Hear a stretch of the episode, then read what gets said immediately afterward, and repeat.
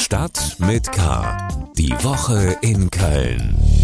Alaf, ihr Levejacke und herzlich willkommen zu Stadt mit K.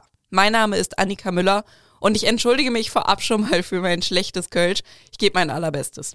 Ihr habt es vielleicht gemerkt, normalerweise moderiert hier mein Kollege Helmut Frankenberg, der stand aber gestern den ganzen Tag auf unserer Festzeltbühne und deshalb sei ihm eine Pause gegönnt. Er gibt zum Ende der Episode aber noch ein paar Tipps für Karnevalsumzüge.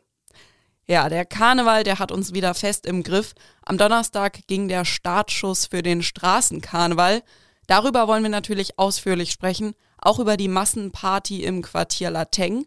Wir schauen aber auch, was sonst so in der Woche in Köln passiert ist und was noch passieren wird. Das sind unsere Themen in der 336. Ausgabe von Stadt mit K. Nachts am Flughafen. Reporter des Kölner Stadtanzeiger haben hinter die Kulissen des Flughafen Köln-Bonn geschaut. 75 Jahre erster FC Köln. Trainer Steffen Baumgart geht als Gladiator zur FC-Sitzung, begleitet von Kölschen Römern. Casalla, Planche, Malheur und Pavaya. Das sind die Hits der Session. Thema der Woche.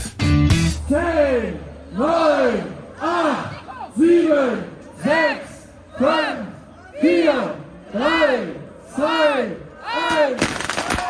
Und Konfetti regnet über die Feiernden auf dem Altermarkt. Oberbürgermeisterin Henriette Reker schunkelt in der Tracht der helligen Knechte und Mägde neben dem Dreigestirn auf der Bühne.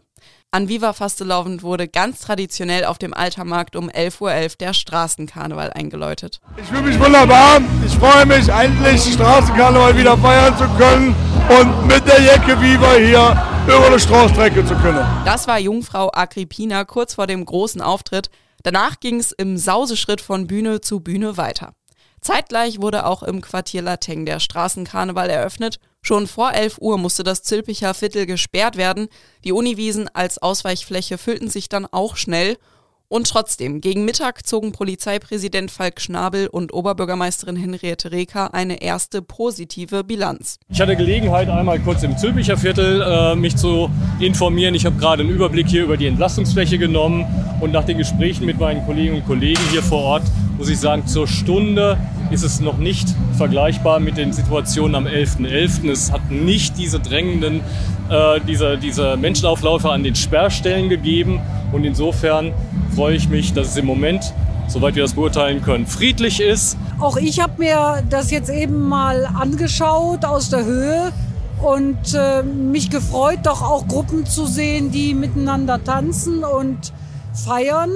Äh, es ist ja eine ganz bestimmte Altersgruppe hier. Wir alle kennen ja äh, Jugendliche und junge Erwachsene, denen das den allergrößten Spaß macht. Und äh, die feiern eben auf ihre Art Karneval. Auch Festkomitee-Präsident Christoph Kuckelkorn hat die Lage entspannt beobachtet. Wenn wir mal ehrlich sind, in dem Alter hätten wir wahrscheinlich genau so gefeiert. Und insofern hat das auch seine Rechtfertigung. Dass wir natürlich übermäßigen Alkoholkonsum nicht billigen und da auch einschreiten müssen oder auch informieren müssen und auch immer wieder Aufklärung betreiben müssen, ist total wichtig. Aber es ist wichtig, dass wir auch wieder den Mut haben, zusammenzukommen, gemeinsam zu feiern und dafür ist der Karneval einfach großartig. Klar, so schlimm wie am 11.11. .11. war es nicht. Heißt aber auch nicht, dass unbedingt alles gut war. Bezirksbürgermeister Andreas Hubke jedenfalls hatte die Nase voll und hat sich uns gegenüber ziemlich eindeutig über die Stadtspitze beschwert. Das Konzept als solches hier die ganzen Massen hinzurufen, ist völlig falsch. Wir müssen das entzerren. Wir haben hier etwas zu erdulden, über zwei Wochen. Und ich könnte mir auch sehr gut vorstellen, dass danach endlich auch mal geklagt wird. Nicht nur verbal, auch vor Gericht. Das kann und darf so nicht weitergehen, weil es schadet dem Karneval, diesem wunderbaren Kulturgut, was wir haben. Laut Bilanz von Polizei und Feuerwehr am späten Abend wurde tatsächlich vergleichsweise friedlich gefeiert. Es habe ein normales Einsatzpensum gegeben. Es wurden mehrere Sexualdelikte angezeigt, darunter auch eine mutmaßliche Vergewaltigung in einem Hausflur auf der Zülpicher Straße. Hier stehen die Vernehmung und die Ermittlungen zum Zeitpunkt dieser Aufnahme aber noch aus. Außerdem wurden wohl, wie auch am 11.11. .11. schon, wieder Ordner für den Eintritt ins Zülpicher Viertel bestochen. Videos davon liegen uns vor, weitere Informationen sind aber noch nicht bekannt. Nach der Corona-Zwangspause konnten wir auch vor unserer Haustür endlich wieder ein Festzelt aufbauen. Im fast achtstündigen Programm spielten neben den Höhnern unter anderem Lupo, Torben Klein, Campist Feines, Die Domstürmer, Druckluft, Planche Malheur, Eldorado und Björn Häuser. Natürlich wurden auch die närrischen Oscars verliehen. Einen davon konnte Sitzungspräsident Volker Weininger abstauben. Den haben wir backstage zusammen mit JP Weber getroffen. Volker, und freust du dich jetzt so langsam? Viva Fastelé, da haben wir doch Rosenmorgen das große Finale. Ich freue mich total, mein lieber JP. Ja, das war heute hier schön im Stadtanzeiger Expresszelt. Große Stimmung schon und jetzt kommt das große Finale. Und wenn ich das richtig gelesen habe, ist der Petrus am Rosenmontag der Coach. Und da freuen wir uns alle drauf, bei schönstem Wetter Rosenmontag mit euch allen zu feiern. In diesem Sinne, sehr zum Wohle. Ajuja. Alles in allem war es doch ein sehr schöner Viva Fastelovend in Köln. Und warum der Kölner Karneval eigentlich der beste ist, das haben wir Anfang der Woche mal auf der Straße gefragt. Kölner Karneval ist natürlich der beste, weil es ist das Gefühl. Der Kölner, der lebt ja das ganze Jahr den Karneval und feiert auch diese ganzen Texte. Und ich habe keine andere Stadt, kein anderes Land gesehen, wo das so, so toll gefeiert wird und die Kultur aufrechterhalten ist. Warum der Kölner Karneval der beste ist? Weil ich in Köln geboren bin und es meine Heimat ist und hier mein Herz schlägt. Weil es ja am gemütlichsten, am tollsten, am fröhlichsten, am besten ist zu feiern. Ich komme nicht selber aus Köln, aber habe studiert und mir gefällt auf jeden Fall Kölsche Musik. Das Lebensgefühl untereinander, unter den Leuten irgendwie ist schon was Besonderes und ich glaube, das gibt es sonst nirgendwo an. Ne? Ich habe nicht so viel Vergleich zu irgendwie Mainz oder Düsseldorf oder so. Ich eigentlich nur in Köln Karneval feiere. Aber ich glaube, das schaffen die Kölner ganz gut mit der Vielfältigkeit, Toleranz. Es gibt natürlich so ein paar schlechte Nebeneffekte in, beim Karneval. Ähm, ja, aber es ist, glaube ich, ein ganz netter Brauch, wenn man das so, die Ursprünglichkeit betrachtet. Ich glaube, der Kölner Karneval ist der beste, weil einfach Menschen aus ganz Deutschland, vielleicht sogar aus der ganzen Welt zusammenkommen, Spaß haben. Für mich ist das die Hauptstadt des Karnevals. Ja, das stimmt. Ich würde gar nicht ja. woanders feiern wollen.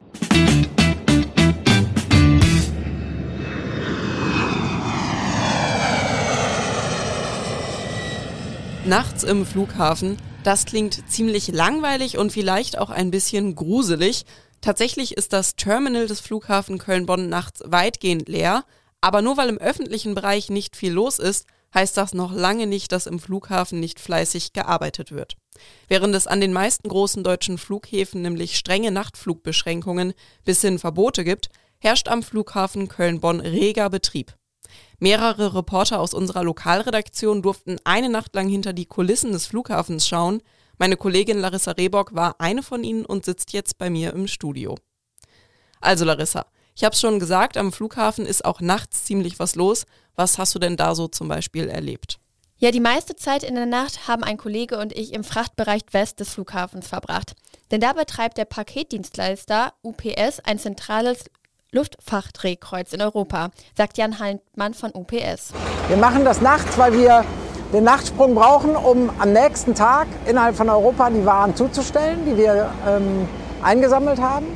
Ähm, und wir nutzen die Nacht, während alle schlafen, transportieren wir die Güter, die unsere Kunden oder die Endkunden bestellt haben. Ich kann dir sagen, da war wirklich viel los. Pro Nacht kommen dort von UPS rund 50 Flugzeuge und mehr als 300 Lkw und Sprinter an.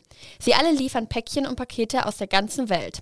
Wir durften zum Beispiel um halb eins eine Maschine aus Rom beim Ausladen der Frachtcontainer beobachten. Da die meisten Pakete in Köln aber nur einen Zwischenstopp haben, betreibt UPS auch eine große Sortieranlage, hat uns Jan Heidmann erzählt. Wir betreiben hier ja nicht nur die Flugzeuge, sondern auch eine große Sortieranlage. Die hat eine Sortierkapazität von 190.000 Paketen in der Stunde. Die läuft jede Nacht ungefähr drei Stunden und kann damit ungefähr 600.000 Pakete pro Nacht sortieren, die hier auch dann angeflogen oder angefahren werden und auch wieder abfliegen und abfahren. Bei der Menge an Paketen musste ich echt staunen. Aber wir haben auch gesehen, wie schnell die Sortiermaschine arbeiten kann. Damit aber auch alles reibungslos läuft, arbeiten bei UPS pro Nacht rund 2300 Mitarbeiterinnen und Mitarbeiter. Nachts läuft also hauptsächlich der Frachtverkehr, aber du warst auch in einem Eurowings-Flieger und konntest die Mannschaft bei ihren Vorbereitungen begleiten. Genau, der Flieger war einer der ersten an diesem Morgen und hob um 6.24 Uhr von der Startbahn ab. Für die Crew heißt das vor allem erst einmal früh aufstehen. Um kurz nach drei ging für Flugbegleiterin Verena Matthäus Schmidt der Wecker. Da sie in Köln wohnt, war der Weg zum Glück nicht ganz so weit. Fast 10.000 Mal ist sie bereits geflogen. Ein Job, den sie leidenschaftlich macht. Also ich mache das schon ziemlich lange. Ich bin hier, bin seit 84 Flugbegleiter. Ich war früher bei Lufthansa und lange bei der Germanwings und jetzt seit zwei Jahren hier. Und ich liebe das, mit Menschen zusammen zu sein. Jeden Tag eine neue Crew, jedes, jeden Tag ein neues Team. Man muss lösungsorientiert sein. Es passiert jeden Tag irgendetwas, sei es medizinischer Notfall oder ähnliches. Man muss einfach äh, schnell sein und, und äh, pragmatisch. Und ich, mir macht es auch unheimlichen Spaß, ähm, so eine Crew zu führen und vor allem den Gästen ein angenehmes Erlebnis an Bord äh, zu geben. Gegen 5 Uhr, also rund anderthalb Stunden vor dem Flug, treffen alle Crewmitglieder am Flughafen ein. Was ich vorher gar nicht wusste, ist, dass die Crew jeden Tag neu zusammengestellt wird und sich, sie sich oftmals untereinander einfach gar nicht kennen. Für die Piloten und die Flugbegleiterinnen scheint das aber kein Problem zu sein. Für Außenstehende wirkt die ganze Vorbereitung übrigens sehr hektisch und stressig. Ich dachte mir zwischendurch, dass ich das nicht könnte. Aber für die Crew ist das alles Routine. Nach einem kurzen Kennenlernen und einer Lagebesprechung, zum Beispiel, dass es nach Klagenfurt geht, geht es auch schon in den Flieger. Die drei Flugbegleiterinnen bereiten als erstes die Kabine vor. Die Bordverkaufscomputer für den Service oder auch den Bestand an Lebensmitteln und Duty-Free-Produkten zählen. Aber vor allem das Notfallequipment checken. Also die Priorität ist das Notfallequipment, das muss als erstes gecheckt werden und wenn das nicht gecheckt ist, dann kann auch nicht eingestiegen werden. Der Flugkapitän und Copilot bereiten währenddessen den sogenannten Security Check vor. Das heißt, den Flugcomputer programmieren und die Wetterprognose analysieren mit Wind, Bewölkung und möglichen Turbulenzen. Der Reifendruck wird gecheckt und der Flugkapitän muss entscheiden, wie viel Sprit getankt wird. Und dann kann es auch schon fast losgehen. Die Crew hat einen angenehmen Flug vor sich, denn nach Klagenfurt würde, würden überwiegend nur Skitouristen fliegen, haben sie uns erzählt. Der erwarte Verena Martius Schmidt keine gereizten Passagiere, die sie nicht selten dabei hat. Am meisten freut sie sich bei jedem Flug aber auf das Aussteigen der Passagiere und nicht, weil sie dann Feierabend hat. Aber das tägliche ist, wenn die Gäste aussteigen und sich bedanken, dass es so ein schöner Flug war. Das ist eigentlich das Schönste, weil man weiß, man hat den Job gut gemacht. Und da, da, da geht man sehr glücklich mit nach Hause. Das ist für mich eigentlich das, die größte Belohnung. Aha, das Danke am Ende ist die schönste Belohnung. Ich glaube, für mich wäre es eher die toskanische Sonne. Wenn man aus dem Urlaubsflieger steigt, muss man ja auch am Zoll vorbei, bevor man raus darf. Da hast du Bekanntschaft mit Paula gemacht. Ja, Paula arbeitet beim Zoll als Personenspürhund und sucht nach Drogen. In dieser Nacht hat der Zoll eine Maschine aus Rom durchsucht und Paula durfte jeden Passagier beschnüffeln. Das geht aber alles sehr schnell und die Passagiere müssen dafür nicht einmal stoppen. Zollbeamter Jens Ahlan vom Kölner Zoll hat uns dabei auch genau erklärt, was Paula macht. Die Fluggäste laufen jetzt durch diesen schmalen Gang durch und die Paula nimmt jetzt also Witterung auf. Und wenn sie Drogen wahrnehmen würde, dann würde sie nicht äh, irgendwie kratzen oder ähnliches, sondern würde sich absetzen. Und das wäre das Zeichen für den Hundeführer, dass sie dort was gerochen hat. Und wenn derjenige weitergehen würde, dann würde sie ihn einfach begleiten. Also immer an ihm dranbleiben, immer an der Geruchsquelle und die Kollegen würden den oder diejenige natürlich dann ansprechen und händisch kontrollieren. Und genau das ist dann auch passiert. Bei einem jungen Mann setzte sich Paula plötzlich hin und dieser gab dann auch schnell zu, dass er in Rom Marihuana geraucht hat. Dabei hatte er aber nichts mehr. Und da hatte er wahrscheinlich äh, noch Rückstände an den Klamotten von dem Geruch oder hatte vielleicht ähm, den Joint in der Hosentasche. Und das zeigt, unsere Hunde können sogar Geruch, Gerüche noch wahrnehmen, wo Drogen mal waren, auch wenn da keine mehr sind. So gut können die riechen. Er wurde überprüft, händisch äh, durchsucht und es ist alles, alles in Ordnung, konnte weiter. Aber Paula hat ihren Job trotzdem gemacht. Vielen Dank, Clarissa, für die Einblicke in den nächtlichen Flughafenbetrieb.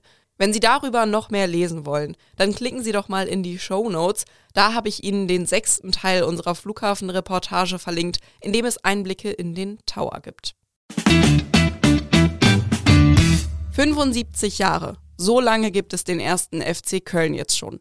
Am 13. Februar 1948 beginnt die Geschichte des FC. Ein bedeutender Geburtstag für den Verein, aber auch für die Stadt. Bedeutung eines 75-jährigen Geburtstags, glaube ich, kann sich jeder vorstellen. Also wenn du 75 Jahre da bist, das, was der FC für die Stadt bedeutet, brauchen wir, glaube ich, gar nicht reden. Das ist das, was die Stadt immer bewegen wird, äh, dieser Verein. Und, und, und dabei sein zu dürfen, ist einfach schön. Das wurde diese Woche kräftig gefeiert. Am Montag durfte sich FC-Präsident Werner Wolf im historischen Rathaus ins Gästebuch der Stadt eintragen.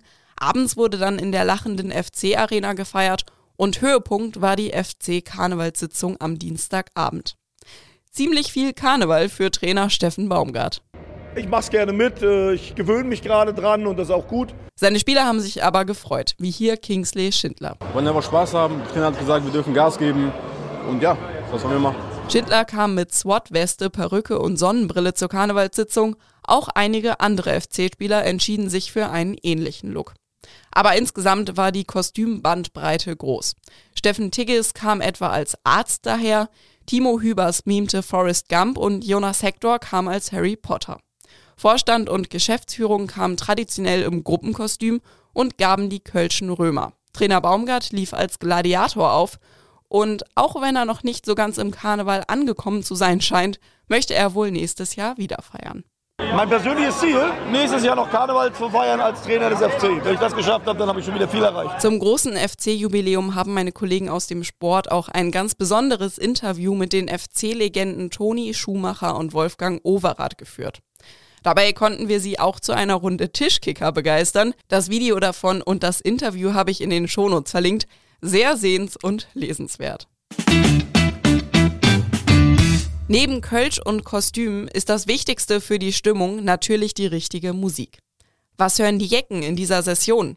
Laura Ostender stellt euch fünf der schönsten Neuzugänge vor. Ausnahmezustand in der Stadt, jetzt sind die Jecke an der Macht. Und dann redet Humba, Humba, Humba, hey, wir machen durch bis neue Früh. Humba Humba ist ein neues Lied der Pavaya und erinnert an das Humba Tetere-Lied von Ernst Neger aus den 60ern. Schon damals war das Publikum so begeistert, dass die Mainzer Fastnacht eine Stunde überzogen wurde. Auch die Pavaya haben ein rhythmisches, modernes Lied produziert, bei dem man durch die Stadt ziehen und tanzen möchte. Was es bedeutet, Kölner oder Kölnerin zu sein, hören wir bei dem neuen Bringsit Mir sind Kölsche. Genau die richtige Mischung zum Schunkeln zwischendurch und schnelleren, ausgelassenen Stellen, an denen wild und laut mitgesungen werden kann. Der Song hat eine eingängige Melodie, die auch nach den Jeckentagen ein Ohrwurm bleiben könnte. Eh. Eine klassische Karnevalswoche wird von Planche Malheur in Eat, Sleep, Repeat beschrieben. Da wird jeden Tag gefeiert und zur Not in Kostümen geschlafen. Die Mühle des Karnevals dreht sich schließlich bis zum Dienstagabend, wenn der Nobel brennt. Besonders zu empfehlen, wenn die nötige Motivation für die nächste Party fehlt. Niemals ohne Allah. Ist das Motto jedes echten Karnevalisten und kann seit dieser Session gehört werden, um sich mit den Klüngelköpfen warm zu tanzen. Ein Lied, dem die Liebe zu allen vergangenen und zukünftigen Karnevalsfesten eingeschrieben ist. Die fünfte Jahreszeit ist elementarer Bestandteil der Stadt und diese Sehnsucht fühlt man bei diesem dynamischen und coolen Musikstück. Komm und sing mich nach Haus, machet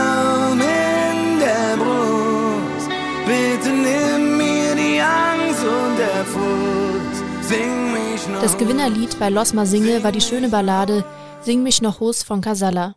Ein Lied zum Schunkeln, bei dem Jecken sentimental und die Augen feucht werden. Für alle Gastgebende auch ein prima Rausschmeißer, wenn der letzte Karnevalist oder die letzte Karnevalistin immer noch am Tresen klebt. Für alle Feierwütigen, die sich noch nicht verausgabt haben, geht es gleich aber erstmal wieder los. Bis Aschermittwoch wünschen wir viel Spaß beim Schunkeln, Tanzen und Bützen. Was sonst wichtig war. Bei Ford nahmen die Verhandlungen endlich ein Ende. Jetzt ist klar, es wird einen extremen Stellenabbau geben, aber es gibt auch gute Nachrichten. So werden unter dem Strich 2300 Beschäftigte von insgesamt 14.000 im Kölner Werk und Aachen bis zum Ende des Jahres 2025 gehen müssen. Ursprünglich hätten allein in Köln aber bis zu 3200 Entlassungen gedroht. Am Dienstag war Valentinstag. Meine Kollegin Larissa Rehbock hat aus dem Anlass drei Paare begleitet, die ein Liebesschloss an die Hohenzollernbrücke gehängt haben. Und am Valentinstag gab es nicht nur ganz viel Liebe in der Stadt, sondern auch ganz viel Unmut. Die KVB hat gestreikt, der öffentliche Nahverkehr fiel in Köln ganztägig aus. Das wird nächste Woche wichtig. 200 Jahre offizieller Karneval. Es soll ein besonderer Rosenmontagszug werden in diesem Jahr. Zum Jubiläum des offiziellen Karnevals wird er nicht nur durch die linksrheinische Innenstadt ziehen, sondern erstmals auch durchs rechtsrheinische Deutz. Im Studio ist mein Kollege Helmut Frankenberg. Die Idee ist nicht unumstritten. Warum? Ja, der Aufwand ist sehr hoch. Wer über die Deutzer Brücke in die Innenstadt ziehen will, der muss ja auch erstmal rüber in den Aufstellbereich mit allen Pferden, Wagen und rund 12.000 Menschen, die in diesem Jahr im Zug mitgehen. Es gibt wegen des Gewichts, also wegen des Gesamtgewichts des Zuges und der Zuschauer, der wenigen, die auf der Brücke zugelassen sind, Zugangsbeschränkungen und es gibt Beschränkungen für Anwohner in Deutz und im Severinsviertel. Da sagt mancher, für ein paar hundert Meter Zugweg in Deutz ist das doch ein bisschen viel. Aber eins ist klar, ein Zug, der den Rhein überquert mit dem Altstadtpanorama im Hintergrund, das sorgt in jedem Fall für spektakuläre Fotos. Der neue Weg hat zur Folge, dass sich die Jecken auch auf neue Uhrzeiten am Zugweg einstellen müssen. Ja, das ist richtig. Nicht nur die Rheinüberquerung ist neu. Wenn der Zug auf der linken Rheinseite angekommen ist, geht er im Vergleich zu den vergangenen Jahren in die andere Richtung. Er endet also im Severinsviertel. Wer also dastehen will, wo er immer guckt, sollte sich vorher über die Uhrzeiten informieren. Mancher muss ein bisschen früher aufstehen. So wird der Zug zum Beispiel schon um 11 Uhr am Rathaus und um 20 nach 11 am Dom sein. Die Planungen des Festkomitees sehen vor, dass der Zug um 14 Uhr im Severinsviertel ankommen wird, aber das würde ich jetzt mal als optimistische Schätzung bezeichnen. Nach zwei Jahren Corona-Zwangspause dürfte der eine oder die andere zum ersten Mal neugierig am Zugweg stehen. Kann man den Neulingen ein paar Tipps geben? Gibt es überhaupt irgendwas, was man falsch machen kann? Falsch machen kann man eigentlich wenig, aber man kann sich richtig unbeliebt machen. Wer zum Beispiel Kindern Kamelle wegschnappt, der ist eine fiese Möb. Ne? Wir kennen sie alle, diese raffgierigen Schubser, die Kindern in der ersten Reihe auch schon mal auf die Finger treten. Und da finde ich, ist es ganz wichtig, dass man denen auch mal die Meinung sagt. Jünne künne, das ist die Devise, sollte grundsätzlich die Devise sein für alle, nicht nur bei Kindern wenn von einem Wagen oder einem, der im Zug mitgeht, gezielt geworfen wird, sollten die Kamelle auch bei denen landen, für die sie bestimmt sind. Man spannt auch keinen Regenschirm falsch herum auf, um abzusahen. Und dann noch ein Tipp für Besucherinnen und Besucher, die vielleicht wirklich zum allerersten Mal da sind. Man ruft nach Kamelle und Strüsschen und nicht nach Bonbons und Blumen, sonst bekommt man nichts. Und auch wichtig, man ruft nur, wenn der Zug geht, wenn er steht, wird nicht geworfen und dann sollte man denen, die noch nie da waren, auch noch mit auf den Zugweg geben. Ein Bützchen, also ein Küsschen auf die Wange, ist kein Annäherungsversuch. Wildfremde zu küssen gehört zur rheinischen Folklore. Wer nicht bützbereit ist, wird es schwerer haben, ein Strüsschen zu ergattern. Der Rosenmontagszug überstrahlt natürlich alles. Wenn man aber ermessen will, wie viel ehrenamtliches Engagement im Karneval steckt, dann muss man auch die Schull- und Fädelzüch sowie die vielen weiteren Züge erwähnen, die durch die Stadtteile ziehen. Ja, die Zahl ist irre und ich glaube, dass selbst den meisten Kölnern und Kölnerinnen diese Zahl nicht bewusst ist. Zwischen Samstag und Dienstag gehen 54 Züge durch Köln. Das gibt es so nirgendwo auf der Welt. Und was viele auch nicht wissen, selbst der große Rosenmontagszug hat stadtintern Konkurrenz. In Godorf, Rondorf und Worringen gehen eigene Rosenmontagszüge. Da bleibt man auch Jahrzehnte nach der Eingemeindung immer noch ein bisschen trotzig. Fast alle haben die Corona-Zwangspause überlebt und machen weiter. Nur der kleinste Zug der Stadt, und da reden wir über ein besonders liebenswertes Exemplar, der macht leider weiter Pause. Der Zug durch die Schulze-Delitzsch-Straße in Radertal war immer ein ganz besonderes Event. Der Zug aber auch die 300 Meter, die der Zugweg nur lang war, ähm, haben dazu geführt, dass der Zug am Ende der Straße wenden musste und denselben Weg in Gegenrichtung nochmal gegangen ist. Den Tipp können wir also in diesem Jahr nicht geben, aber es gibt ja viele Alternativen. Was kann man empfehlen? Ja, ich finde es schwer, einzelne Züge herauszuheben. Alle sind ein bisschen anders. Der naheliegendste Tipp ist immer der in der eigenen Nachbarschaft.